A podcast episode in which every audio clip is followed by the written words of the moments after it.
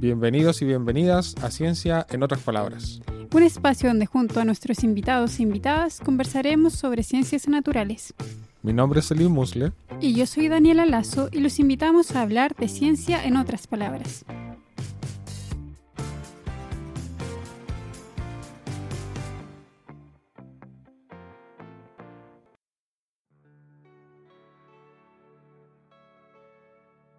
Bienvenidos y bienvenidas a un nuevo episodio de Ciencia en otras palabras. Hoy estaremos conversando con el académico e investigador del Departamento de Acuicultura y Recursos Agroalimentarios de la Universidad de los Lagos, mi amigo personal y compañero de doctorado, don Luis Filum, que nos acompaña hoy para hablar sobre temas relacionados con acuicultura e innovación en la acuicultura. Hola Luis, ¿cómo estáis? Hola Selim, hola Dani, ¿qué tal? ¿Cómo andan? Hola. Súper bien, oye, bacán poder tenerte en el podcast. Hace tiempo que no hablábamos, así que es súper bueno que vamos a conversar de nuevo y, poner algunos temas acá también en, el podcast que son súper interesantes.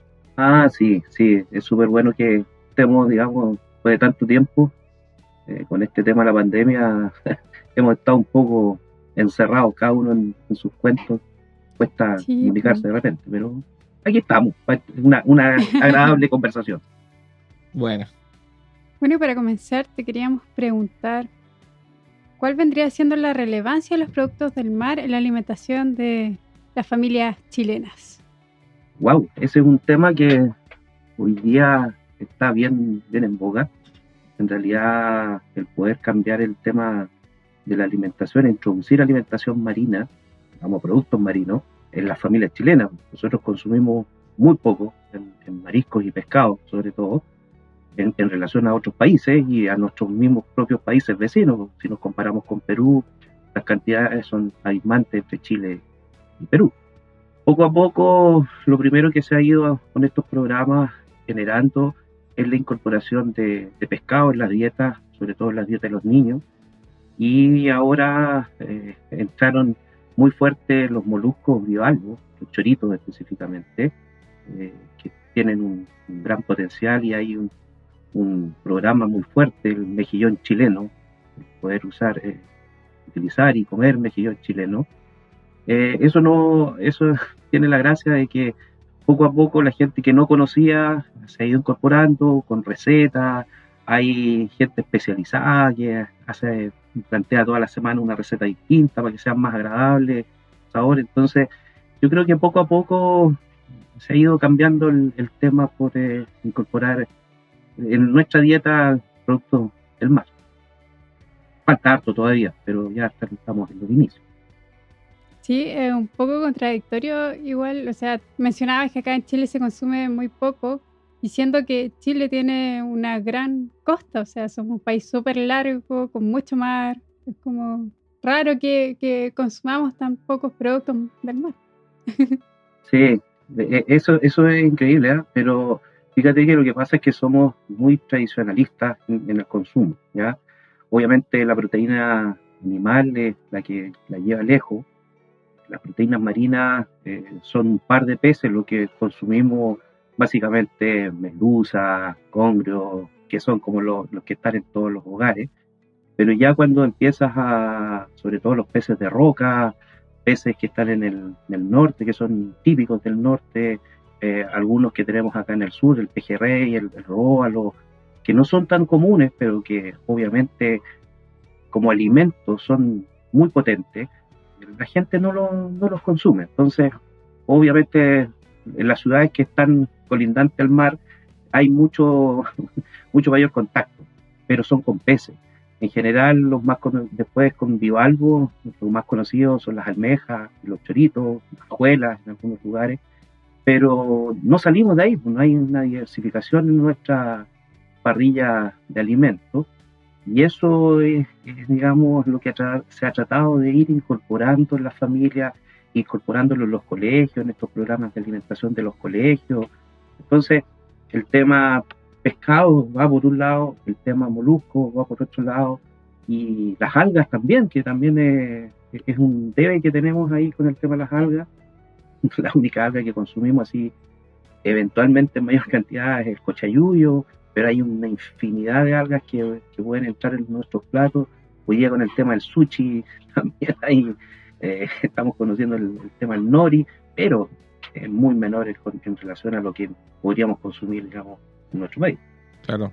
¿Y tú crees que ese problema o esa brecha en el consumo de productos del mar se deba a los precios o, tú crees que es otro factor? Eh, bueno, ahí hay de todo. ¿ah? Sí, efectivamente, ahí hay un tema, el, precio es importante. Un día los productos del mar no son baratos. Entre comprar una merluza y comprar eh, un kilo de pollo, obviamente el pollo es la mitad del precio. Pero ahí hay un tema también de cómo generamos desde el productor a los consumidores una cadena que no, incremente tanto el, costo de, las proteínas marinas. Sin lejos, un pescador lo que recibe es nada con respecto al precio que llega al supermercado o a los mercados. Ese precio intermediario es el que el que se incrementa exponencialmente para llegar a los consumidores, eh, sobre todo con los peces, más aún con los moluscos, el molusco es más grande aún, un kilo de almeja en mercados puede bordear los 1.500, 2.000 pesos, un kilo donde salen 5 o 6 almejas, las, las abuelas lo mismo, entonces e, es complicado el tema y también hay peces que sencillamente son impagables en nuestro país, como por ejemplo el consumo de salmón. Se produce para exportación, bordea en un supermercado entre los 9.000 y 15.000 pesos puede costar un kilo de filete de salmón. Entonces, obviamente el precio es una gran limitante y ahí tenemos que tener eh, un, énfasis y enfocarnos en realidad cómo hacemos una cadena desde el productor al consumidor y que tenga un precio completamente distinto. Y en ese sentido, por lo que nosotros sabemos, que tú has estado trabajando también en, el cultivo de especies de moluscos principalmente, bivalvos, si mal no recuerdo, en Chile, utilizando algunas mejoras tecnológicas, algunas cosas así. Sí, mira, ese es un, desafío que en realidad eh, vengo ya hace bastantes años trabajando. Partí ya cuando fui al pregrado con, con choritos, estaba haciendo algo de tecnología con choritos, para tratar de reproducir choritos. Eh, antes que el boom de la agricultura comenzara tan grande en nuestro país.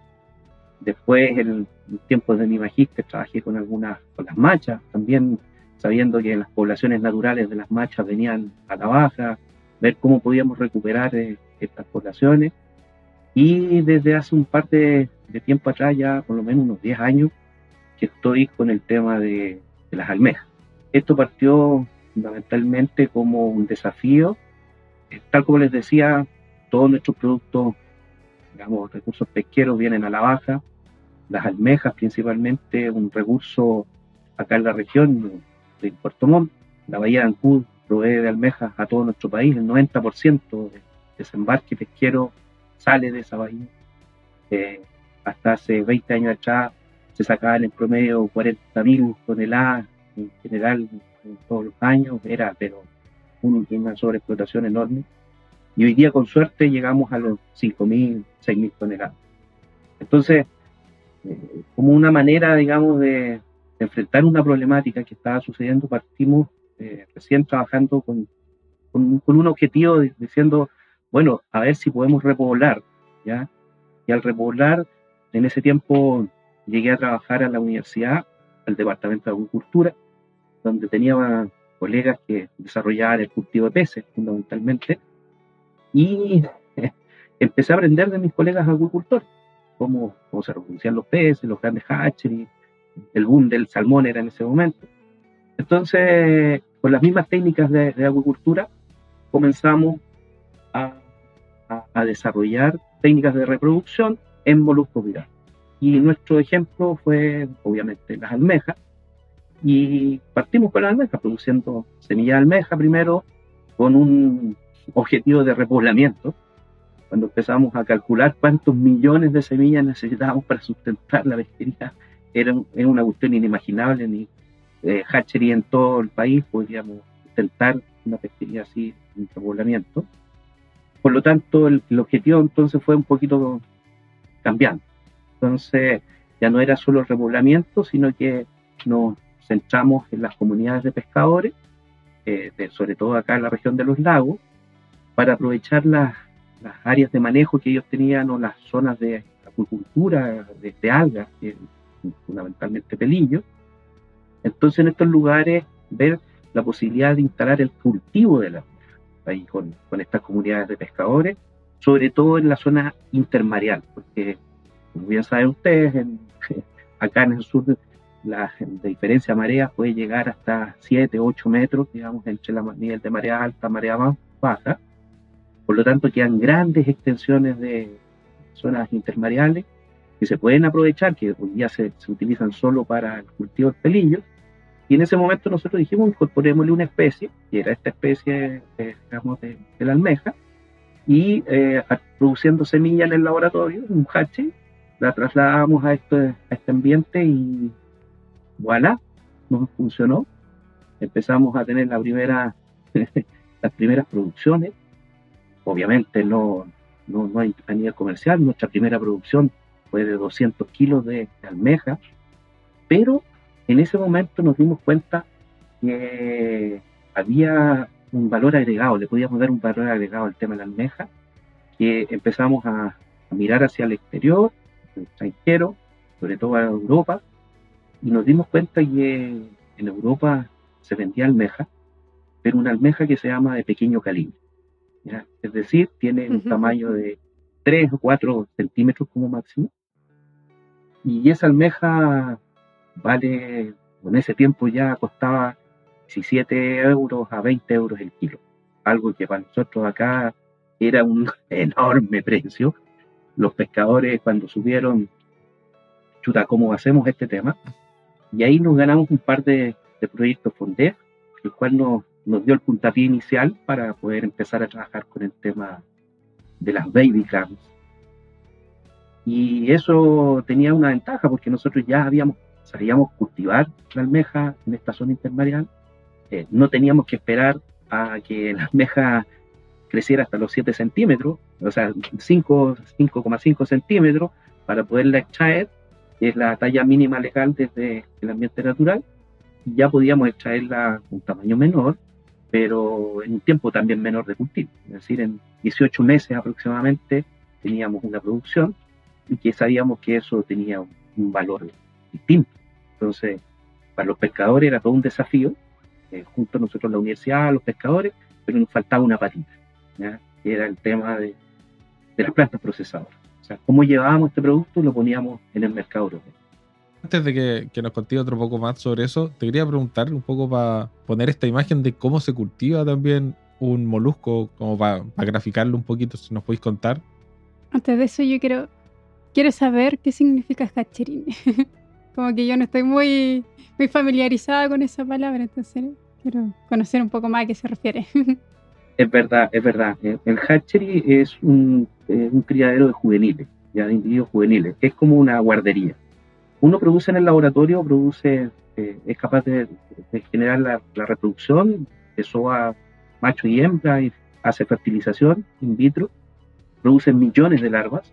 Ya ahí hay una técnica que tenemos eh, que también nos, nos costó bastante tiempo poder definirla porque perfectamente nosotros con un par de individuos podríamos obtener millones, digamos, de, larvas para obtener semillas, pero eso biológicamente no es lo mejor, porque obviamente necesitamos tener variabilidad.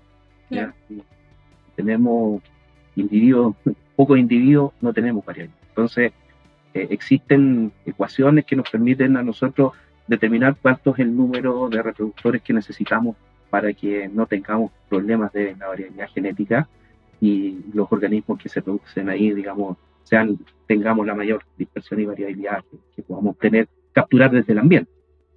Se generan las larvas y las larvas van a un lugar que se llama hatchery, se traslada a este lugar que es la guardería, que son ya las larvas durante 30 días están en la columna de agua y luego se fijan al día 27, 30 van a un sustrato y ya se transforman en un individuo juvenil. ¿ya? Eh, eso son pequeñas almejas juveniles. Y eso, ese proceso, desde ahí viene todo un proceso de crecimiento, alimentación, que al mes siguiente ya la estamos trasladando al, al ambiente natural y para su ingreso al sistema de, de, engorda en forma natural. El proceso de tenerla en un hatchery es caro, ¿ya? es costoso porque tenemos que entregarle alimentación artificial, microalgas, tenemos que entregarle, eh, hay un costo energético enorme, entonces mientras mayor sea el, digamos, el tiempo ahí, mayor es el costo, y eso significa que incide en el costo que pueda tener esa semilla finalmente. Entonces, eso es un poco lo, cómo funciona un hatcher. ¿ya? Y, y, luego, alrededor de entre 10 15 milímetros aproximadamente, nosotros la sacamos un poquito a 10 milímetros casi todas, se van al ambiente natural. Nosotros tuvimos varias, varias anécdotas ahí ¿ya? con los pescadores. Imagínate un organismo de 10 milímetros, prácticamente imperceptible.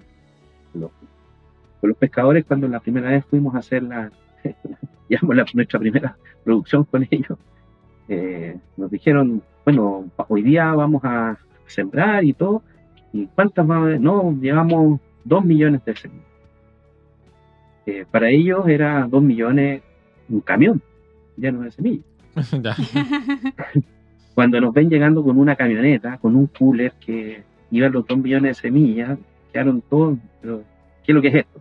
Bueno, ahí les tuvimos que explicar, miren, estas son pequeñitas, van a ir creciendo y todo, y les costó asimilarlo, pero hoy día ya lo entienden perfectamente, saben que, de qué se trata. Pero es simpático eso, porque uno al hacer ciencia, eh, como que se abstrae muchas veces de estas cosas, que es el mundo natural, los pescadores, ese, el día a día que tienen ellos, ellos ven los individuos grandes, nunca habían visto una semilla, no ven entonces, un individuo juvenil, cuando yo hablo de semilla, estoy hablando de un individuo juvenil.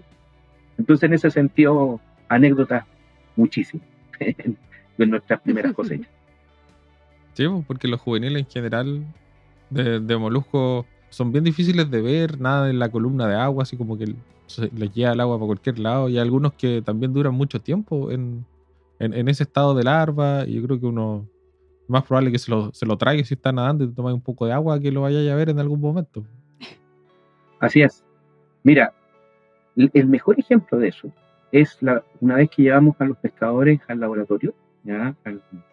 a donde nosotros producíamos las, semillas, los llevamos a conocer.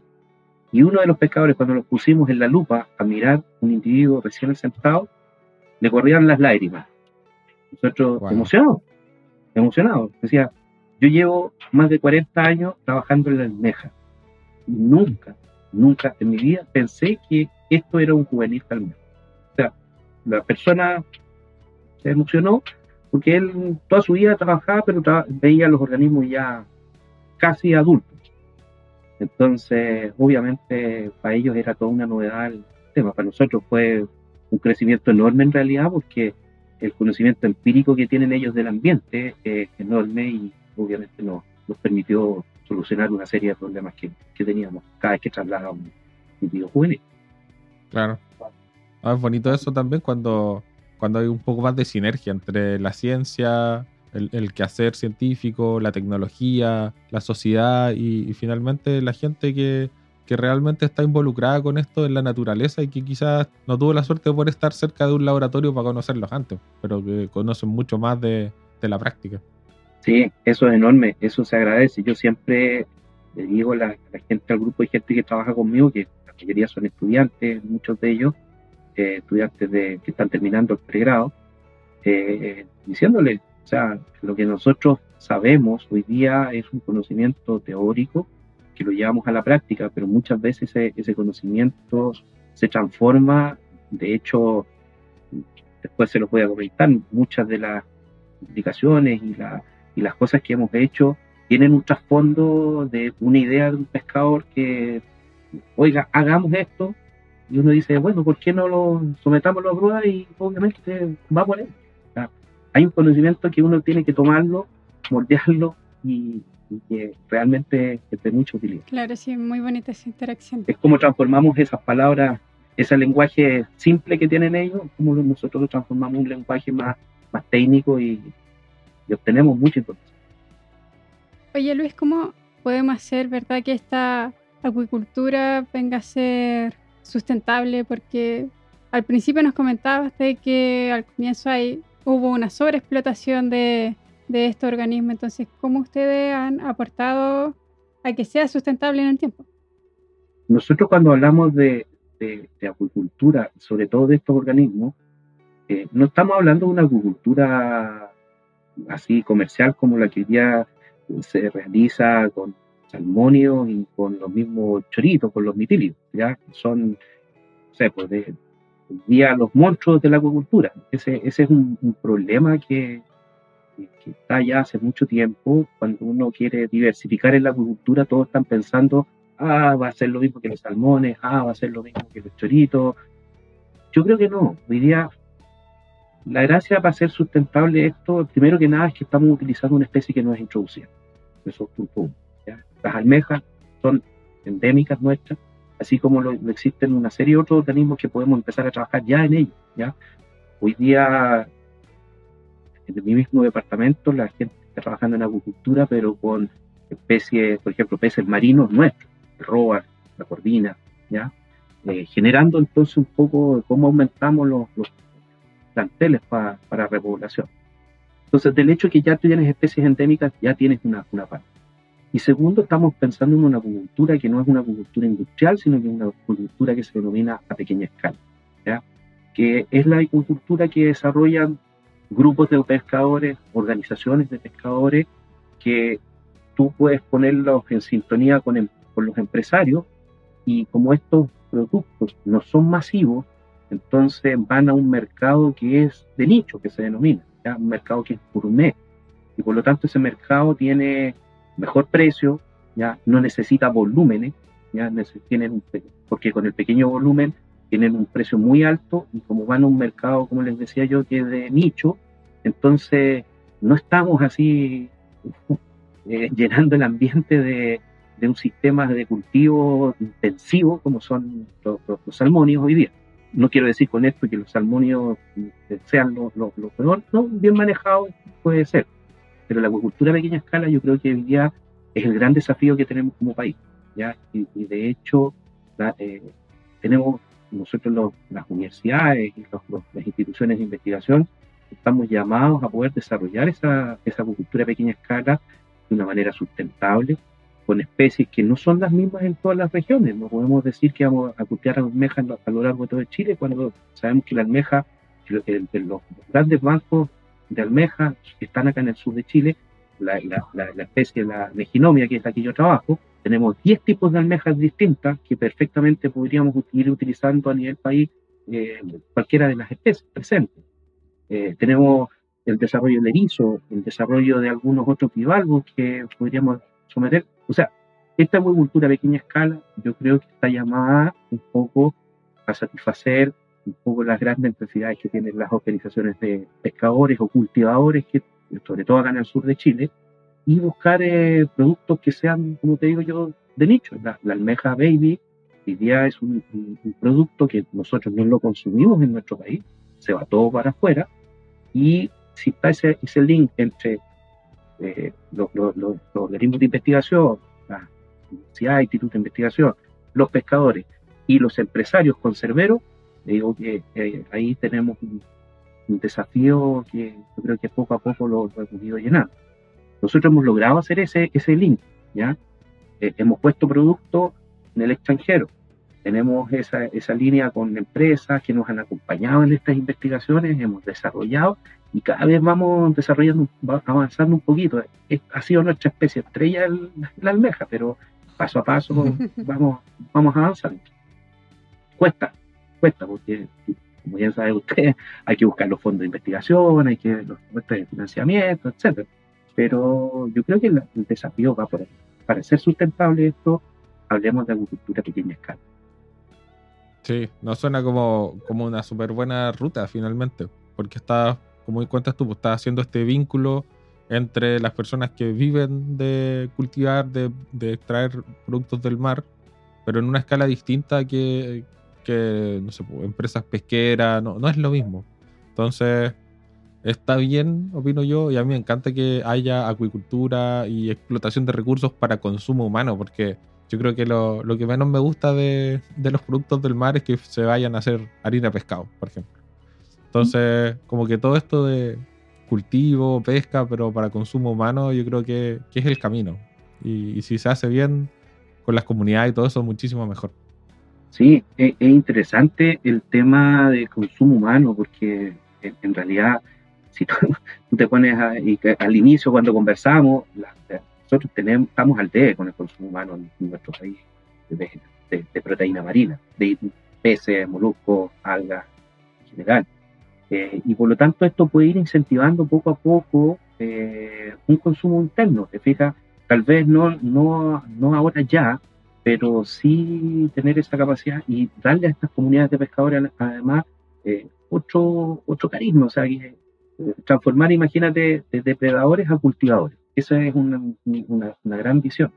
De hecho, eh, los pescadores con los que nosotros trabajamos habitualmente, los mayores ya dicen, miren, tenemos que buscar, ya no hay donde ir a traer recursos, por lo tanto nuestros hijos que quieran seguir con esto van a tener que ellos cultivar sus recursos. Y eso lo tienen claro.